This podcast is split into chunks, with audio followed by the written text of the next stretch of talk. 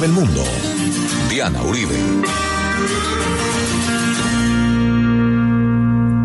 Buenas. Les invitamos a los oyentes de Caracol que quieran ponerse en contacto con los programas, llamar al 302-9559, 302-9559 entre semana, o escribir a info arroba la casa de la historia punto com, info arroba la casa de la historia punto com, o consultar nuestra página web www.lacasadelahistoria.com www.lacasadelahistoria.com y le recordamos a los oyentes que Caracol Radio y La Casa de la Historia son los canales oficiales del trabajo de historia del mundo, no hay otros.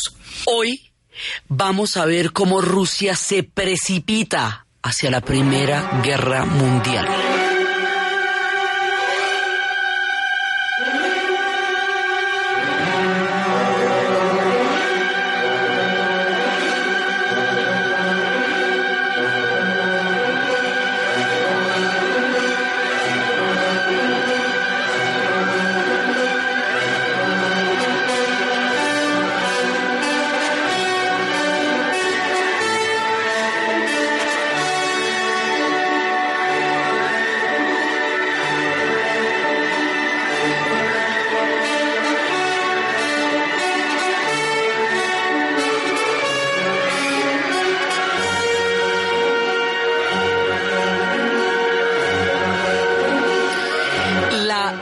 Revolución bolchevique se da por la Primera Guerra Mundial. Es la Primera Guerra Mundial la que va a llevar a un límite tal que al interior de la guerra y en la mitad de la guerra va a estallar una revolución que es la que va a estremecer al mundo. Entonces, para poder desentrañar la esencia de la revolución hay que conocer la Primera Guerra Mundial o si no, no no sabe qué fue lo que les pasó para que se diera un cataclismo histórico del tamaño que se dio. Lo primero que pasa es que dos hechos van a alterar el equilibrio geopolítico de Europa, que había logrado tener a trancas y a mochas un orden mundial relativamente estable desde la Santa Alianza de 1815 después de la derrota de Napoleón. Digo a trancas y a mochas porque sí tuvieron muchas revoluciones, las revoluciones románticas que sacudieron el siglo XIX por la formación de los estados nacionales y tal, o sea, no era que tampoco todo bien, pero no había digamos, el objetivo fundamental, uno de los grandes objetivos de la Santa Alianza, que era no desencadenar guerras a nivel europeo, porque eso no lo podían parar, se había logrado cumplir durante los 90 años, o sea, tampoco, tampoco salió mal en ese sentido y la de impedir las revoluciones pues no la logró, porque las revoluciones las hubo todas. Pero resulta que a finales del siglo XIX, hasta 1878, va a formarse un nuevo Estado, dos nuevos Estados en realidad. El Estado alemán y el Estado italiano. La formación del Estado alemán se hace alrededor del proyecto prusiano. El proyecto prusiano es un proyecto bélico. Eh, si se hubiera hecho alrededor del proyecto de Baviera, que era la otra que tenía la posibilidad, hubiera sido otro carácter de Estado porque los bávaros eran más sollados. Pero los prusianos eran un régimen militar. Entonces, alrededor de esto se va a articular todo el Estado. Y esos, hay una estatua en Berlín que se llama el Ángel de la Victoria. El Ángel de la Victoria tiene tres círculos. Un círculo significa la guerra, la batalla contra los austriacos eh, para la formación de Alemania. La primera contra los daneses, el otro contra los franceses en la batalla de Sedan y el tercero contra los austriacos. Esas tres batallas van a que llevar a la victoria que hace posible la formación del Estado alemán. Por eso estábamos hablando con la cabalgata de las Valquirias, porque estamos en el imaginario del Estado Nacional alemán. Esto significa que los germanos ahora van a tener un Estado. Como los germanos tienen los mismos, muchas veces los mismos territorios que los eslavos, porque desde que los caballeros teutones se fueron por allá en tiempos de las cruzadas, en las épocas de Alexander Nevsky, dejaron una estela germana en medio de la población eslava. Entonces habíamos hablado la vez pasada del pan-eslavismo. Ahora se va a hablar del pan-germanismo. Y están más o menos, digamos, como un dálmata, unas manchas son de unos colores y otras de otras, no es que los, o sea, unos territorios están contenidos en otros. Aquí hay un proyecto, hacemos una gran Alemania y eso incluye un montón de territorios eslavos o una media Alemania, esa es toda una discusión, pero se forma el Estado alemán, es un Estado industrializado, un Estado poderoso, o sea, entran pisando duro y además van a entrar a repartirse un poco de colonias que en un mundo ya repartido en África, lo que va a generar muchos choques entre los europeos en las colonias africanas y mucho lío para los africanos que además les meta otro más al parche. Eso, digamos, va a ser, por ejemplo, que Namibia vaya a ser un territorio que en un momento dado eh, tuvo la influencia alemana y así. Entonces resulta que en ese momento hay toda una mirada que dice, que le decía Bismarck, no hay necesidad de hacer armada no hay necesidad de hacer una armada porque si hacemos una armada, le estamos buscando el, el, el, el pie de Inglaterra. ¿eh? En algún momento nos vamos a acercar contra Inglaterra y, y ¿para qué? Pero no. El Kaiser Bismarck era el que, el canciller de hierro era el que aconsejaba a Kaiser papá. Pero ahora va a subir Kaiser hijo. Y Kaiser hijo no le para bolas, y Kaiser hijo si quiere armada y quiere armada. Eso es desafiante. En algún momento se van a encontrar con los ingleses, pero verá. Bueno. El asunto es que la formación de Alemania inmediatamente nos cambia todas las reglas del juego porque se acuerda que después de la guerra de Crimea, los rusos quedaron de malas pulgas con los franceses y los ingleses, porque los franceses y los ingleses apoyaron fue a los turcos en Crimea y se habían distanciado de ellos y se habían encerrado en su propia búsqueda de la identidad rusa. Pues con la formación de Alemania, estos son pasos de animal grande. Entonces deciden más bien volverse a arrimar a los franceses y volverse a hacer ojitos con los franceses, porque a la final una cosa son los franceses con los que pueden tener como, pueden estar sentidos a la, como dolidos, pero no tienen un problema como el que tienen con los hermanos. Eso es otra cosa. El pan-eslavismo y el pan-germanismo van a ser dos fuerzas de choque permanente. Una vez que se empiecen a disparar en la Primera Guerra Mundial, van a durar enfrentados hasta el día que caiga el muro de Berlín. Todo el siglo XX van a tener una pugna los pangermanos y los paneslavos. O sea, todos los pueblos de Europa del Este, que habíamos visto que los eslavos eran checos, polacos, eslovacos, rusos, bielorrusos, eh, ucranianos, eh, eslovenos, montenegrinos, serbios, todo ese parche y que cada uno era según donde se haga, ¿no? Hemos visto que los orientales eran los rusos, bielorrusos y ucranianos, que los del norte eran los checos, eslovacos y polacos, que los del sur, yugo significa sur, eran los eh, croatas, serbios, eslovenos y montenegrinos. Todo ese combo es la o sea, todo. Entonces, y que los germanos son un montón de población germana, los germanos nunca han sido un Estado nacional, solamente hasta ahora, han sido muy fuertes, han sido reinos, pero nunca estados. ¿Sí? Y entonces, ahora sí, y ahora también los italianos lo son. Entonces, ¿qué pasa? Esto altera toda la geopolítica porque esto amenaza a todo el mundo. A Francia, porque también van a empezar ahí en, la batalla contra Francia, le van a quedar los territorios de Alsacia y Lorena y dele con el ping-pong. Porque después, en la Primera Guerra Mundial, entonces cuando terminen, Francia les va a quitar Alsacia y Lorena y después en la Segunda Guerra Mundial, Alemania le va a quitar Alsacia y Lorena y así hasta que hagan el pacto del carbón y el acero. Aquí se arman todos los problemas, todos. Muchos y, algunos de los cuales todavía no se han resuelto en este pedacito de la historia. Entonces resulta que esto no le conviene finalmente a nadie y hace que se reacomode el mundo de las alianzas. Entonces Inglaterra y Francia, que fueron enemigos durante 800 años y se cascaron de lo lindo, y eso usted los ve desde Juana de Arco en adelante, tirándose las broncas, decidieron que se iban a amistar y que se iban a tomar un tecito y que iban a hacer una alianza encantadora que llamarían para esos efectos la Entente Cordiale. Porque es cordial la alianza, se sientan lo más de regios. Rusia vira hacia Inglaterra y Francia y hace con ellos una alianza, con Inglaterra y Francia. Forma parte de la triple alianza. ¿Sí? Y por el otro lado, los austriacos que son parche de los alemanes, porque los austriacos también son germanos, se hacen una alianza con los alemanes y con el imperio turco otomano. Y así se van a formar los bandos de la Primera Guerra Mundial. ¿Mm? O sea, de un lado están los rusos, los ingleses y los franceses.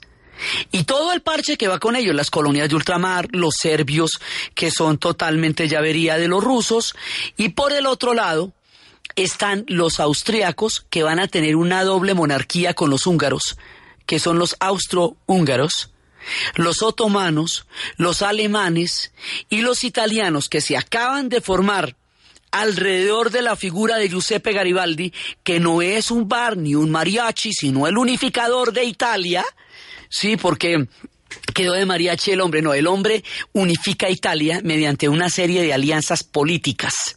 Y es de esa manera que va a crear una cosa que no se ha podido resolver en siglos, que era el Estado italiano. Entonces, este, Italia va a tener, primero va a estar con unos y luego va a estar con otros, lo que va a hacer que lo claven entre ambos. Eso le va a pasar en ambas guerras. Entonces, el mundo se reacomoda, o sea, el tema es que el mundo se reacomoda que vuelve el problema con los hermanos, que no los habíamos vuelto a tener sino desde cuando los caballeros teutones aparecieron en tiempos de Alexander Nevsky.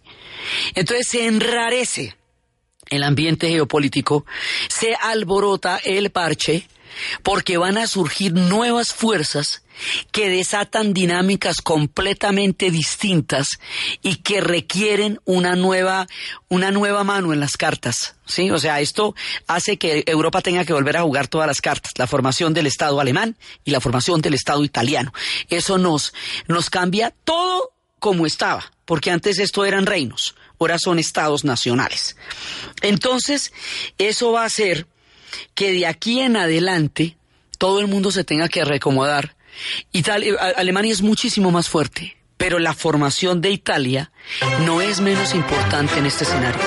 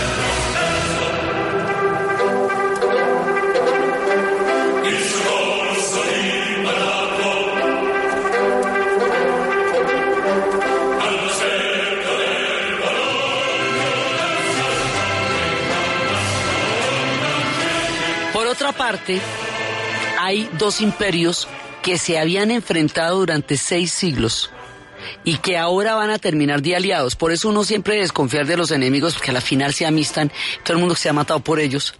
Entonces, los austrohúngaros y los otomanos se odiaban, pero horrible. Y ahora van a terminar de amigos. El imperio otomano ya está muy débil. Lo llaman el anciano enfermo de Europa. Ese imperio cubre todo el Medio Oriente. Toda la región que hoy está convulsionada era parte del imperio turco otomano. Hasta Irak. O sea, todo desde el norte del África hasta Irak. Y, pero también Turquía, pues son los turcos otomanos, pero también tenían paticas en los Balcanes. Y las paticas en los Balcanes van a hacer que se formen tres guerras entre 1911, 1912 y 1913 para que los Balcanes se independicen del imperio turco otomano. Esas son las guerras balcánicas, sí que son la antesala de la Primera Guerra Mundial. Y era, los Balcanes, nadie les para bolas y los Balcanes es donde se arman verdaderamente los tierreros. O sea, eh, lo que decía Bismarck era que en un momento dado, sea, que los Balcanes no, ven, no valían los huesos de un granadero prusiano. Sí, pero los Balcanes es por donde finalmente, es por donde se va a armar. El, hilo más delgado va a ser en los Balcanes. Entonces, ahí hay unos que se quieren independizar de los turcos otomanos y hacen tres guerras para el efecto. En los Balcanes pasa una cosa, todos los pueblos balcánicos tuvieron un imperio alguna vez durante dos semanas. Entonces un día fueron hegemónicos los croatas, otro día fueron los serbios, así todo el mundo. Y resulta que todo el mundo reivindica esas dos semanas en que fue hegemónico, como les han caído tantos imperios por encima, porque a ellos les han caído que los bizantinos, que los otomanos, que los austrohúngaros, pues, todo el mundo pues ha pelechado de los Balcanes. Entonces ellos tienen muchísimas interferencias entre los imperios y los pueblos que han formado por dentro y esto va a estallar, digamos, en la barriga del imperio otomano y en el, corazón del imperio austrohúngaro estalla el problema de los Balcanes y todo el mundo va a buscar un Estado nacional entre los dos imperios. Las primeras guerras balcánicas es para sacar a los turcos de la parte europea del imperio que es la península de los Balcanes. Le hace Grecia, le hace toda la, eh, toda la parte de los eslavos del sur. Entonces, hasta que finalmente lo sacan en el Tratado de Trianón, lo sacan de allá. ¿Sí? Y por el otro lado, al interior del imperio astrohúngaro, también los eslavos se quieren independizar. Primero los austriacos son germanos, los húngaros son magiares. Y al interior hay un mundo eslavo que se quiere convertir en estados nacionales, uno de los cuales es Serbia, que va a ser muy importante en nuestra historia, porque por ahí es donde va a empezar la guerra, otro de los cuales es Checoslovaquia, y son los tiempos de las notas maravillosas de Smetana, buscando en el alma ese Estado Nacional de Checoslovaquia.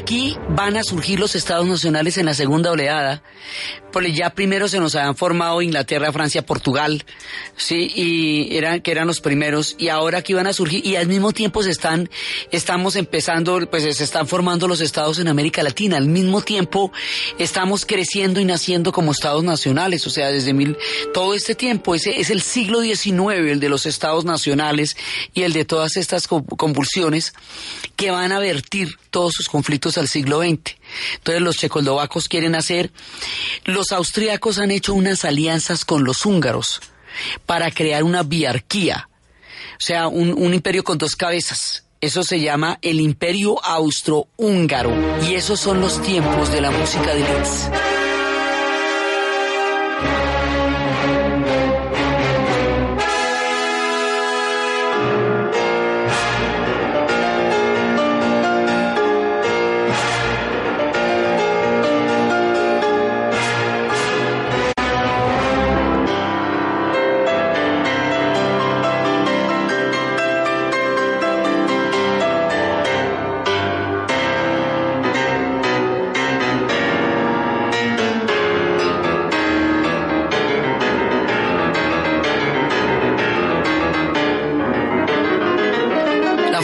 Estos estados nacionales toda tiene banda sonora porque es el tiempo del romanticismo y es la época en que están buscando todas las identidades históricas.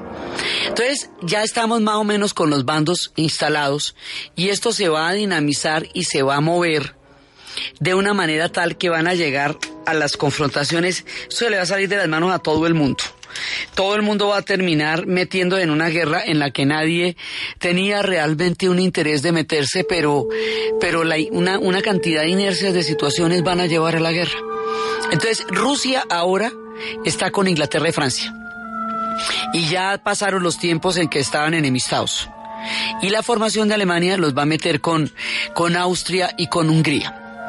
Eso es lo que está paseando por fuera, lo que está pasando en la geopolítica Mientras tanto en Rusia, el rancho ardiendo. Eso está grave de toda gravedad.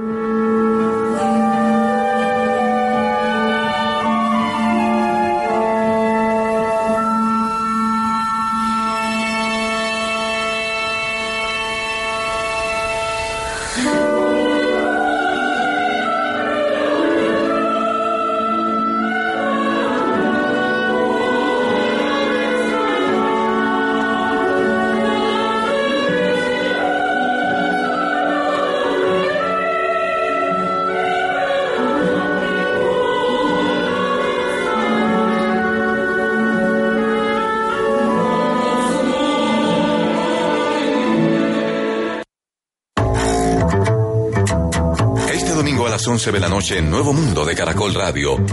¿Es la lectura un agente de transformación social? ¿Qué dicen los escritores? Hay que leer más, hay que escoger lo que se lee y hay que abrirse a los nuevos mundos que la lectura eh, eh, potencia en la vida de la gente. Hablan las editoriales. Disfrutar de una buena lectura, de un libro fantástico, siempre va a ser espectacular porque te conectas con tus sentidos, tu imaginación vuela, se te despierta pues todo lo que tú quieras. ¿Qué opina la gente? Creo que no existe la libertad de prensa eh, que los dueños de como tal todos los medios que, que brindan la información a la, a, la, a, la, a la ciudadanía, a la población, son personas que tienen ciertas influencias y al ser dueños de estos, como de estos medios, impiden que se vea una realidad parcial. Nuevo Mundo, periodismo joven con sentido social. Dirige Norberto Vallejo. Caracol Radio. Yo adoro Adoren, porque alivia el dolor. Adoren, acetaminofén más un potencializador, alivia el dolor. Presenta Boletín Deportivo. Atlético Nacional, líder de la liga, visita a la Equidad a las 8 de esta noche, donde el elenco verdolaga tratará de buscar una victoria que le asegure el primer cajón en el todos contra todos. Esa es la gran consigna del grupo, como lo reitera el volante Vladimir Hernández. Sí, ese es uno de los objetivos del grupo, de seguir sumando. Ya estamos clasificados, pero no nos podemos quedar ahí. Sabemos de que quedar de líder siempre va a ser importante para, para cuando entres a los cuadrangulares o al mata-mata, perdón. Entonces esperemos dar lo mejor. Yo creo que la tranquilidad, la paciencia, manejar la pelota de, de lado a lado para poder encontrar los espacios. Nacional convocó 18 jugadores para el duelo contra la Equidad. La sorpresa en la misma es la aparición por primera vez en liga de Camilo Zúñiga, que no viste la camiseta verdolaga desde 2008 en competiciones oficiales. El tenista Rafael Nadal se consagró campeón por undécima vez del ATP 500 de Barcelona tras derrotar en la final al joven griego de 19 años Stefanos Tsitsipas con parciales de 6-2 y 6-1. El español consigue así su título 55 en polvo de ladrillo y se consolida como el número uno del mundo por lo menos una semana más. Nadal ganó las 11 finales que disputó en este torneo. El piloto británico Lewis Hamilton se quedó con el Gran Premio de Azerbaiyán, consiguiendo así su primer triunfo de la temporada. En segundo lugar llegó Kimi Raikkonen y el podium lo completó el mexicano Sergio Pérez. Con este resultado, Hamilton asume el liderato del Mundial de Pilotos con 70 puntos, seguido por Sebastian Vettel con 66 y Kimi Raikkonen con 48. El dato, Manchester City se convirtió en el cuarto equipo que anota más de 100 goles en una misma temporada de la Premier League de Inglaterra, completando 102 tantos tras vencer 4-1 al West Ham por la jornada 36 del certamen.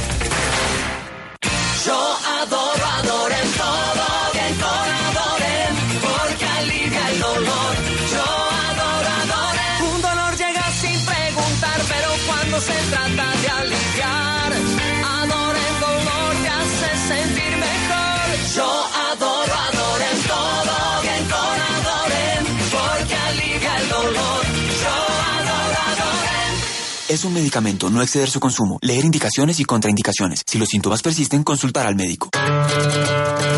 Ahora 20 llegan los candidatos presidenciales y sus propuestas. Este lunes con el candidato Gustavo Petro. Gran debate en alianza con Red Band Noticias y La Silla Vacía. Hora 20, líder de opinión en la radio colombiana, según el estudio continuo de audiencia radial ECAR 1 2018. Caracol Radio. Más compañía. Dirige y conduce Diana Calderón.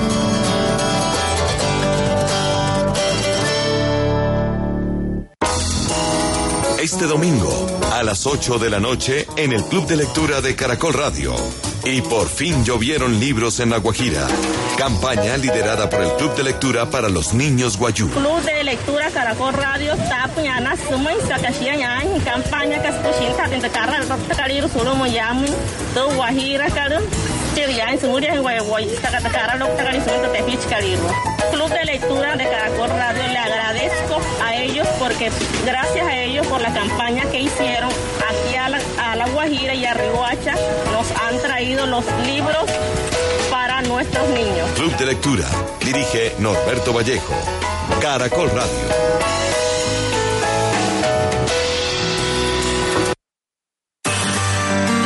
Historia del Mundo de Caracol Radio. Con Diana Uribe.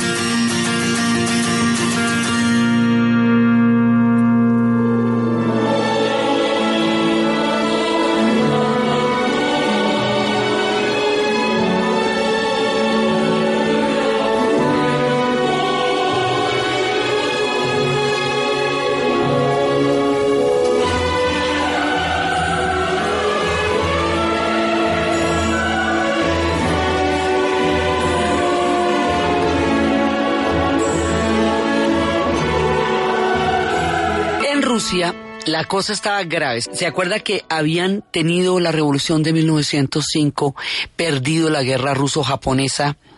Estaban en una situación muy grave y el zar, habíamos contado que el zar Alejandro, el zar Nicolás, se va a casar con una mujer alemana, una zarina Alejandra, a la que va a adorar. Esta mujer alemana tiene un problema gravísimo. Su familia es portadora del gen de la hemofilia. La hemofilia la portan las mujeres, pero la padecen en los hombres. Pero además se casa con él y ellos se van a adorar y resulta que ella tiene muchachitas y muchachitas y muchachitas y muchachitas y muchachitas y tiene un montón de muchachitas, pero como cinco antes de que llegue el muchachito y eso es un drama porque todas las mujeres se miden en esa época por las crías, así. O sea, una mujer tenía que dar un heredero para el trono, que eso era el drama también, que, que, ten, que eran todas las reinas en esa época. Entonces la zarina va a ser muy supersticiosa porque su destino es frágil, depende de que le dé un heredero al zar y ella es alemana, eso es un complique, y finalmente va a tener un hijo varón, el zarevich, pero el man es completamente enclenque, es debilucho y tiene hemofilia. Y la hemofilia hace que le den unos ataques en que sangra y sangra, y en la hemofilia del zarevich, el padecimiento que ella tuvo para llegar a buscar este heredero varón, la hace susceptible a la superstición y a la influencia de un personaje absolutamente nefasto, Rasputín. Rasputín es un monje que a partir de 1905 se introduce en la corte zarista y que logra pararle los ataques de hemofilia al zarevich y a través del hijo entra en la influencia de la mamá y va a influir sobre ella, ella lo considera un padrecito santo y el Nicolás adora a Alejandra. A Nicolás no le interesa el poder, ni le interesa gobernar, pero hay gente que no le interesa el poder, pero se sabe rodear de personas capaces que puedan gobernar en su lugar y no es tan grave. Pero el tipo ni raja ni presta el hacha, porque él no es capaz de gobernar pero no permite que se hagan las reformas, no fortalece la Duma, al contrario, él es el que va a, descabezar a los dos grandes modernizadores que eran Sviatopor Smirsk y White. Él es el que va en últimas a ordenar que en el Domingo Sangriento de San Petersburgo que los cosacos eh, la emprendan contra el pueblo que le estaba suplicando al padrecito zar que por favor les diera alivio a su sufrimiento. Él es un tipo autista en lo que a Rusia se refiere, eh, totalmente metido en el amor de su mujer y en la influencia de su mujer. A ella sí le interesa la política, ella es una mujer culta y ella hubiera tenido de golpe cabeza hasta para ver qué era lo que estaba pasando en Rusia, pero el tema del Zarevich y la influencia de Rasputin van a convertir a la familia real en un reality. En un reality donde se levantan todos los días a ver cómo amaneció Rasputín, Rasputín era un tipo gigantesco. Era un tipo corpulento, fuerte, con unos pelos largos, desordenados, con una mirada de loco, absolutamente desorbitada, con unos fantasmas interiores, un alma atormentada. Porque si Rasputín hubiera sido un tipo progresista, hubiera tenido una mentalidad estadista, eh, hubiera podido, con la gran influencia y el poder que tuvo, salvar a Rusia o darle algún tipo de, de giro, pero él no. Él era un tipo oscurantista, torvo, retorcido, que no servía para mirar la geopolítica de un país, pero que sí tenía una gran influencia. Entonces, a la final no hay sujeto, vea. Nicolás no está para eso, él no tiene ojitos, sino para Alejandra. Alejandra está con el tema del chinito y que por esto me chinito. Rasputín está pelechando de la superstición de ella y entonces aquí quién está gobernando con el favor y me dice. Y mientras tanto Europa está prendiéndose por todas partes. Se juntan una cantidad de eventos desafortunados, como diría Limonisnik, porque aquí las cosas van a salir realmente muy mal. Entonces, este reality, esta, esta pequeña eh, tragedia familiar que ocupa las vidas de la familia real, hace que no haya una cabeza que en realidad esté en la capacidad de manejar las circunstancias más delicadas que le ha tocado vivir a Rusia hasta el momento y hay que ver que habían pasado por muchas. Entonces, Rasputín se vuelve una fuerza impenetrable, el brujo, el hechicero, el santo. Entonces, el tipo con el cuento de que es santo y con el cuento de que es hechicero, además, eh, se mete con todas las esposas de los grandes duques porque llega a tener un poder lo suficientemente grande como para escoger y que nadie se pueda negar a sus caprichos, lo que le va a acarrear la enemistad de los grandes duques y de todos aquellos cuyas mujeres y cuyas hijas fueron tomadas por Rasputín simplemente porque le daba la gana. Rasputín termina deshonrando a la iglesia ortodoxa, él era un monje, entonces la iglesia ortodoxa no se va a aguantar que un personaje de estos la deshonre siendo la iglesia ortodoxa como hemos visto que es. Entonces se echa encima los popes. Las mujeres que habían sido deshonradas por su poder sin límites tampoco lo quieren y de una vez lo entregan también. Por hecho, el hombre se echa a todo el mundo de enemigo menos a la zarina. Fuera de la zarina le cae mal hasta los caballos.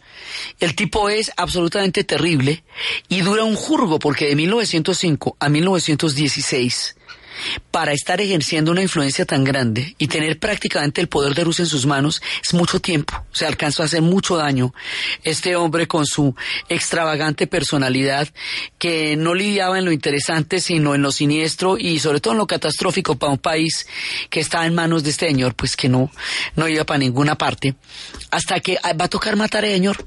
O sea, todos van a pensar que la única manera de destrabar una situación que es cada vez más delirante y más peligrosa para Rusia, es asesinar a Rasputín. ¿Y quién es? Eso casi que es un plebiscito. O sea, todo el mundo quiere matar a Rasputín. Pero los que lo van a hacer son los nobles. Hay un palacio en San Petersburgo, un palacio precioso que se llama el Palacio del Conde Yusupov, donde estaba la familia Yusupov, es una familia muy prestante de la alta nobleza rusa. En el Palacio de Yusupov se fragua la conspiración para asesinar a Rasputín. Entonces lo invitan a cenar, se unen todos los nobles, porque todo el mundo está de acuerdo en que este personaje es un obstáculo real para cualquier salida de la situación política de Rusia y las cosas en ese momento estaban muy polarizadas. Y lo invitan a comer y le dan unos pastelitos llenos de veneno como para matar caballos. Y el tipo regio se come los pastelitos mientras los otros lo miran y no le pasa nada, le apenas le duele la barriga y le dieron un veneno, pero mire, como papercherón. Pero el hombre no se muere con el veneno. Entonces optan por dispararle a ver si la cosa más directa lo mata. Y tampoco se muere con las balas, oiga. Y el hombre herido, malito del estómago, sale corriendo del palacio. Además, hay un sótano que es donde lo hayan invitado a comer. Ese sótano hoy día en San Petersburgo tiene una recreación en cera con las luces de la época absolutamente miedosa de cómo estaba sentado él comiéndose los pastelitos y dónde estaba el conde Yusupov y dónde estaban los demás y lo habían convidado al sótano para que si tocaba dispararle no se escuchara arriba los disparos y toda la escena está recreada en lo que hoy es un palacio público de una extraordinaria belleza que es el palacio del conde Yusupov. Pero Rasputín sale vivo de ahí. ¿Cómo sale vivo? Mire, es que ya ni entienden. Y cuando el hombre sale herido, malito del estómago por ese montón de veneno, pues ya lo que van a hacer es arrojarlo al río, al Neva, porque bueno, mínimo que se ahogue, pues. Entonces, finalmente, pero son tres intentos seguidos de asesinato y no lo mata nada. Eso es como Terminator. Sí, eso vuelve y le sale una pata y vuela y se para. Eso es como Bruce Willis, duro de matar tres, literalmente. Finalmente, Rasputín se ahoga, bueno, ya aunque sea, pues, digamos, envenenado y con cuatro balazos, pues mínimo se ahoga. Entonces matan a Rasputín. La zarina queda desolada totalmente desolada. Él mantenía esto a punta de supersticiones, a punta de predicciones, a punta de presagios, y con los presagios hacía unos juegos buenísimos para ganar poder. Entonces matan a Rasputín, la zarina queda totalmente choqueada por la muerte del Santísimo Padre y siguen en el reality y nadie se entera de lo que está pasando. Entonces resulta que aquí hay un tema y es que Serbia es siempre una aliada profunda de Rusia. Serbia es su frontera de seguridad. Serbia es la ortodoxa, porque en los Balcanes, por las diferencias entre los imperios, hay unos que son musulmanes, que es el caso de Bosnia, Herzegovina y Albania.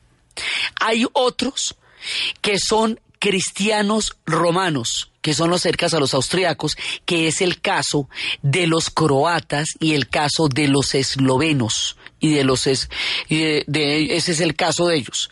Pero hay otros que son ortodoxos, que es el caso de los serbios y de los montenegrinos. ¿Por qué? Porque unos fueron parte del imperio ruso, esos son ortodoxos. Otros fueron parte del imperio austrohúngaro, esos son católicos romanos y otros fueron parte del imperio otomano y esos son musulmanes. Entonces, estos Balcanes están, digamos, divididos entre las religiones, divididos entre los reinos, repartidos por los imperios, tanto que existe una categoría política para designar el aprovechar un pueblo que está dividido para sacar ganancia de su tragedia que se llama balcanizar. Todas las potencias se han puesto a los Balcanes de Ruana y cuando los Balcanes estallan en guerras dicen, ve, ¿y esto qué les molestaría a los Balcanes? No, ¿cómo no? Entonces, resulta que en este momento los Balcanes están estallando, las cosas están mal. Y por el otro lado tenemos el drama de los austrohúngaros. El drama de los austrohúngaros es que aquí hay un montón de telenovelas cuando no tiene por qué haber telenovelas, cuando lo que tiene que haber es gente gobernando, ¿me entiende? Usted no puede, no tiene tiempo, no puede meterse en todo estos realities y qué tal y que si me miraron y no me miraron, porque todo está en un estado de gravedad, o sea, la futilidad, la vanidad o la ausencia de un gobernante cuando las cosas están de este tamaño es muy, pero muy delicada. ¿Qué pasa? Francisco José, el emperador, es un hombre del siglo XIX. Y él tenía una mujer que amaba y adoraba, que era Sisi, emperatriz, que durante mucho tiempo la representó Romy Schneider en la pantalla y era el cuento de hadas de la época, era la ley Di de la época y ella se sentía muy incómoda en la corte austríaca, le encantaba estar en Hungría, los húngaros le parecían más parche, más cercanos, le parecía de todas maneras más su, su alma estaba mucho más en la casa de campo de los húngaros que en esta tiesura de los austriacos. Cuando se está formando el Estado Nacional Italiano, durante el tiempo de la formación, un anarquista de los italianos comete un atentado contra ella cuando estaba de vacaciones en el lago de Ginebra y frente al lago de Ginebra la mata. La puñala y cae Sisi muerta, toda bonita con sus ojitos, y eso le rompe el corazón al emperador que la adoraba. El emperador, a su vez, tenía un hijo Y su hijo era el esposo de María Teresa de Austria, pero estaba enamorado de María. Entonces su papá no le permitía el divorcio porque ella era María Teresa de Austria, todas las casas dinásticas estaban emparentadas y tampoco le permitía seguir con María. Cuando el imperio se está deshaciendo por dentro, cuando la miseria y la pobreza, porque usted ve los valses de Viena y todo el mundo todo contento en Viena, lirirín, pero mientras tanto hay un montón de pobreza y había gente viviendo en los árboles en el invierno en Viena. La Viena esplendorosa, la de comienzos del siglo, la Viena de Wittgenstein, la Viena de las luces, es también un pueblo sacudido por la miseria y por la exclusión de miles de personas que la están pasando realmente muy mal mientras los otros bailan los valses de Strauss. Entonces, resulta que este tipo, el hijo del emperador, que es el príncipe Rodolfo, quiere salvar el imperio haciendo una alianza con los húngaros fortaleciendo la parte húngara del imperio, a ver si así logra, porque la parte austríaca ya está muy debilitada, como es una biarquía, Austria-Hungría, entonces el hombre quiere aliarse con los húngaros, pero el emperador no lo deja porque también es un tipo terco, igual que Nicolás es un tipo terco, ni raja ni presteracha. Entonces Leopoldo se hace las siguientes cuentas. A mí no me dejan divorciarme de María Teresa. A mí no me dejan amar a María. A mí no me dejan gobernar el imperio.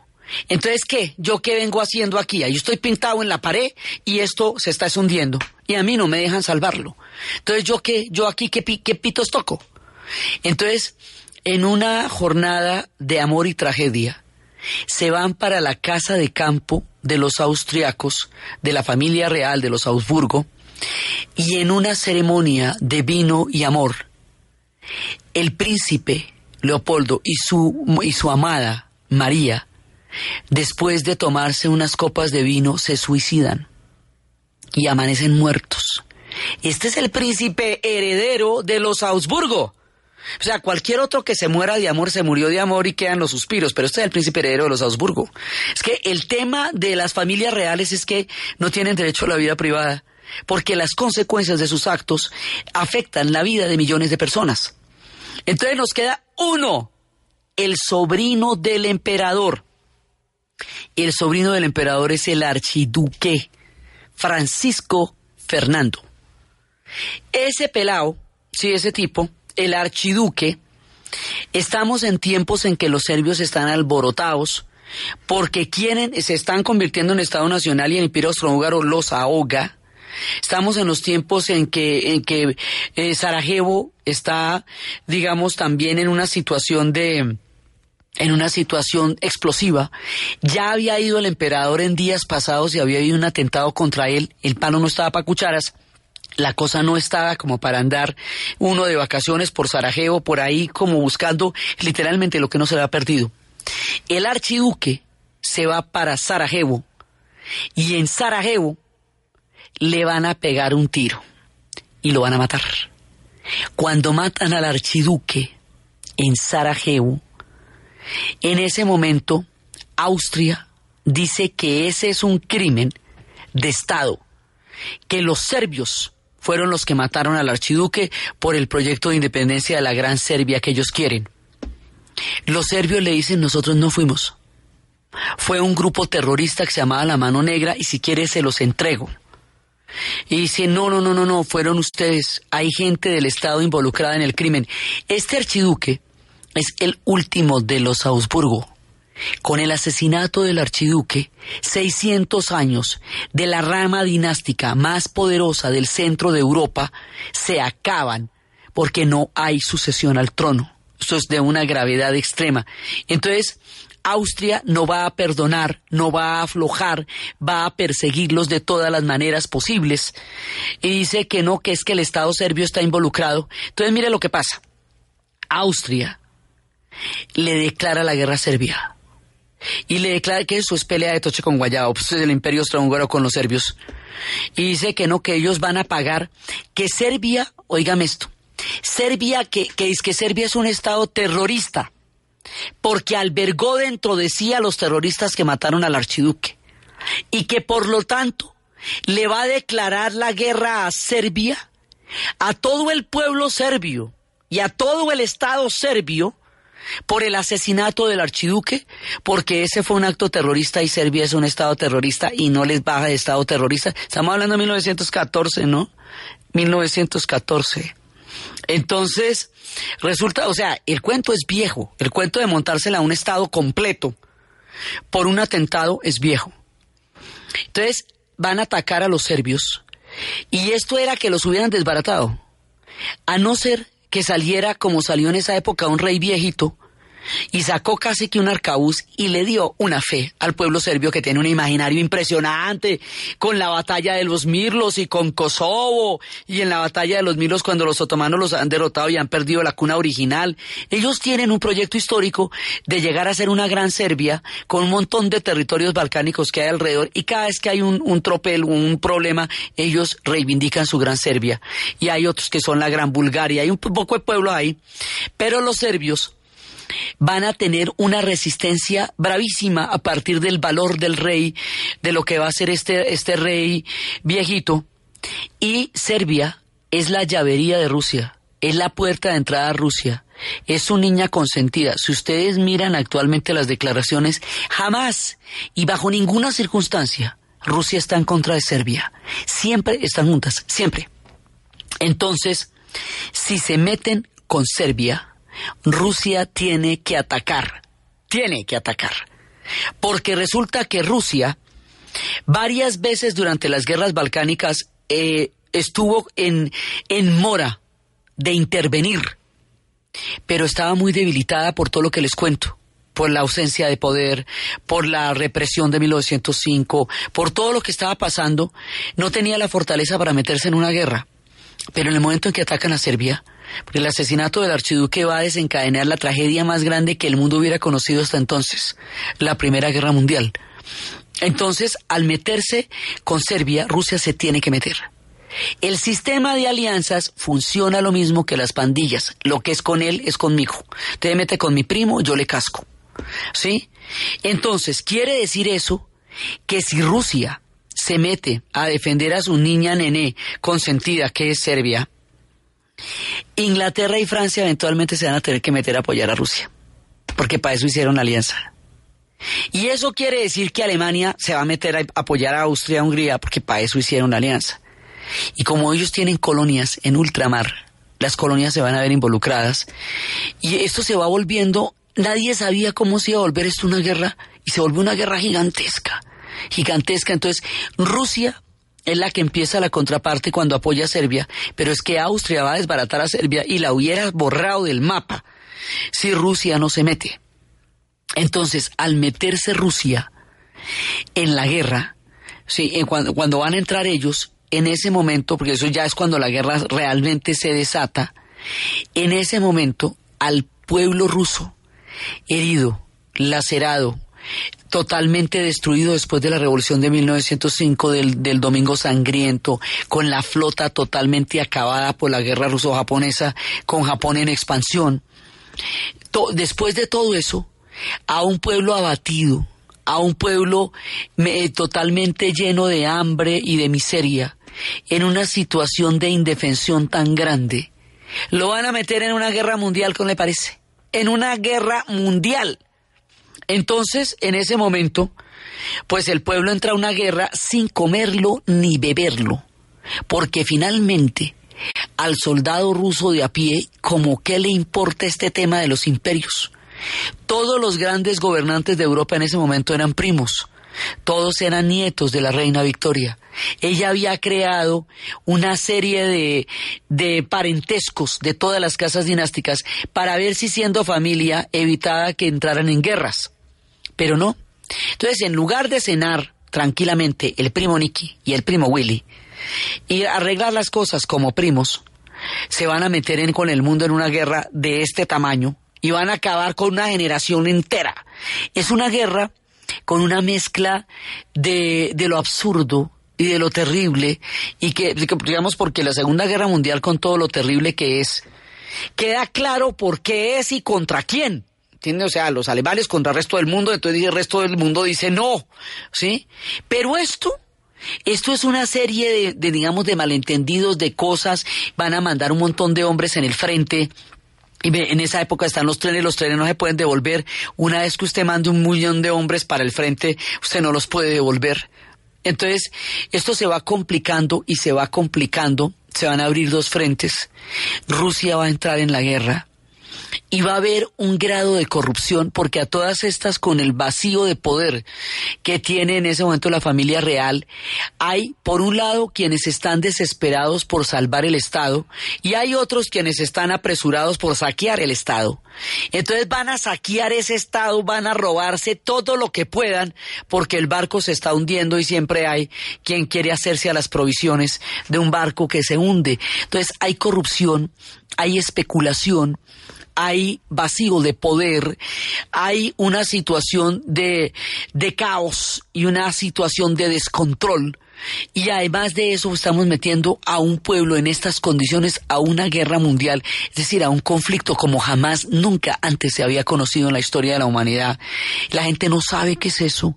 Eh, habíamos visto que había habido unas, unas guerras de, unos enfrentamientos de trincheras en la guerra ruso-japonesa, pero quedaba por allá en el fin del mundo. Eso que queda por allá en el fin del mundo y que nadie le da parabolas, ahora resulta que se va a volver la manera como la gente va a pelear. Entonces, ¿por qué se termina metiendo Inglaterra y Francia? Por la alianza, pero es que hay otro problema. Inglaterra se ha comprometido a defender la neutralidad de Bélgica, siempre. Y Bélgica tiene un lío y es que es el flanco de los franceses, quedan al lado. Entonces, ¿qué pasa? Los alemanes se hacen las siguientes cuentas. Ellos creen que Rusia los va a atacar y que Francia los va a atacar al mismo tiempo. Entonces ellos quieren atacar a Francia rápidamente para poderla dominar y luego enfrentarse con Rusia. Y resulta que al atacar a Francia, pues no la pueden atacar directamente, entonces la atacan por el flanco, y el flanco es Bélgica. Siempre, Bélgica, Bélgica nunca quería meter en ninguna de las dos guerras, pero su vecindad con Francia la hace un objetivo del que vaya a por Francia. Entonces se meten con Bélgica. Pero como Inglaterra ah, se había comprometido a defender la neutralidad de Bélgica, Inglaterra se mete ahí entonces. Entonces, en ese momento se ha metido Inglaterra que por Bélgica. Se ha metido, eh, se han metido con Francia y Rusia se ha metido que por Serbia.